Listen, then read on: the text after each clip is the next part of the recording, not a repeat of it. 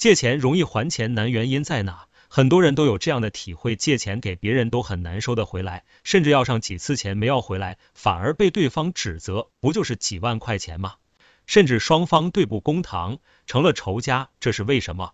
一诚信问题，媒体一再宣传诚信很重要，对个人、对他人、对社会都有很多好处。现在讲诚信有什么好处？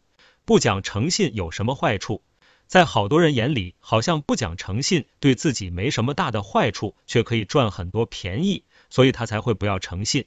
如果不讲诚信，寸步难行，度日如年，估计他就不会这样了。经济高速发展导致的人与人之间看淡关系，看重利益，看淡诚信，看重金钱。实际上，诚信问题使得大家乃至整个社会都成为受害者。由于不诚信的现象普遍存在，有时急需资金的难以借到钱，无奈之下只能去借高利贷。而手里有闲钱的，宁愿闲在手里一年年贬值，也不愿意借出去。二、利益问题，借了别人的钱不还，就是自己的钱了。大家都知道，现在挣钱难，钱难挣，钱难攒。如果打个电话能借到钱，那就是一笔巨大的利益。很多人在这时候就只是记住了利益，忘了亲情、友情。即便是迟早要还，至少拖上几年，也是不小的利益借。的时候，十万元相当于五年收入，挨上十年才还仅仅相当于两年收入，那三年的收入不就是白赚了？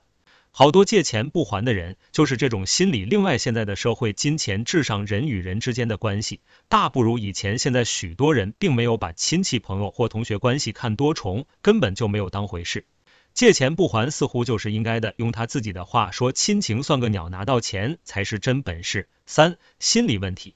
有些人不劳而获，看到别人勤劳致富，反而极度产生强烈的仇富心理。这些人见不得别人过得比他好，比他富裕。一旦别人比他过得好，就心里不平衡。如果别人不如他，他还看不起别人；如果别人过得比他好，他就心里不平衡。这种扭曲的心理，在社会上还真有一部分人借钱成了他发泄心理不平衡的借口。例如，农民歌手朱之文，原来在村里一直被人耻笑。后来通过唱歌赚了些钱，结果这些人踏破门槛上门借钱，不长时间就借了上百万。后来没有一个人积极归还借款，还大言不惭的说朱之文给村里修路换变压器，算不得什么。要我们说他好，除非一人送一辆车，再给几万元，这种不劳而获、极富仇富的畸形心理昭然若揭。四、证据问题，很多借钱都发生在熟人之间，老乡、邻居、亲戚。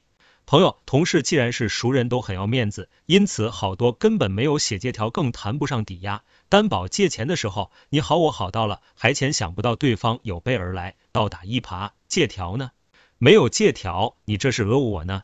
这种实际上就是一种利用熟人信任的诈骗。但这种事情民事诉讼上没有证据，更谈不上什么刑事责任争执，一顿多数都是不了了之。五、法律问题。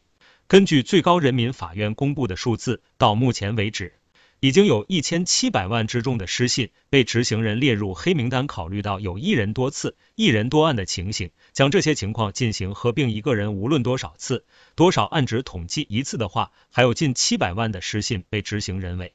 什么老赖会这么多？看一下周围的那些老赖，有的把财产转移给亲属，有的使用儿子的银行卡上了老赖黑名单，照样悠哉悠哉吃香的喝辣的。尽管制裁打击老赖的法律很多，但是真正能打到七寸，打的老赖必须履行法院判决才能生存的法律，至少现在还没有。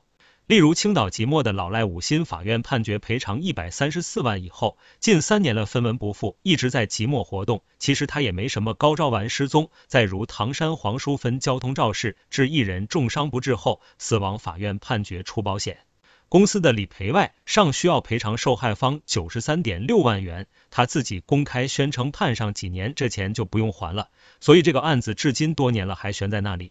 总之，现在借钱不还的老赖，很多原因是多方面的，期待着法律法规进一步健全，让那些借钱不还的人尝到苦头，让那些失信被执行人真正寸步难行，每个人都会体验到诚信社会的巨大红利了。